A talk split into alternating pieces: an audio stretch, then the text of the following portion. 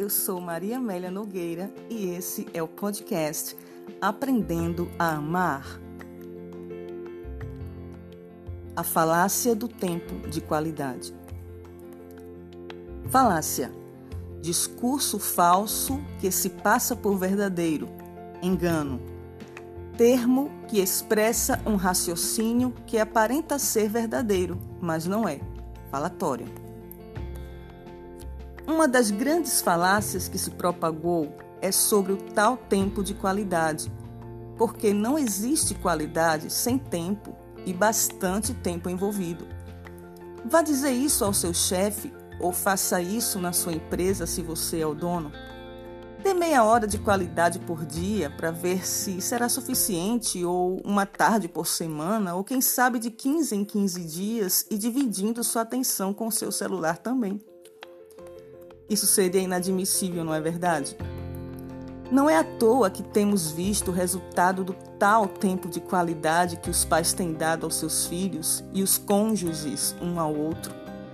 Filhos órfãos de pais vivos, perdidos dentro de casa e casamentos sendo destruídos, pois na verdade não houve tempo necessário investido e esse com propósito.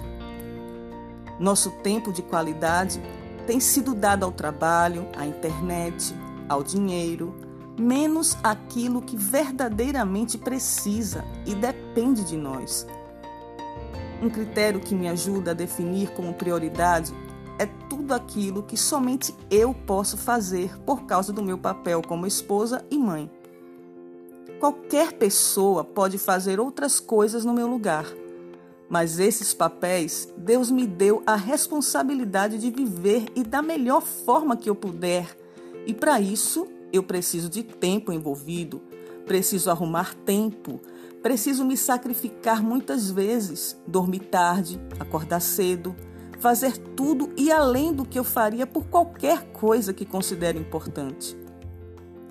Tudo que é feito com perfeição nos detalhes exige tempo e atenção concentrada. Não pense que com sua família será diferente. Mas, se alguém não tem cuidado dos seus, e principalmente dos da sua família, negou a fé e é pior do que o infiel. 1 Timóteo 5, 8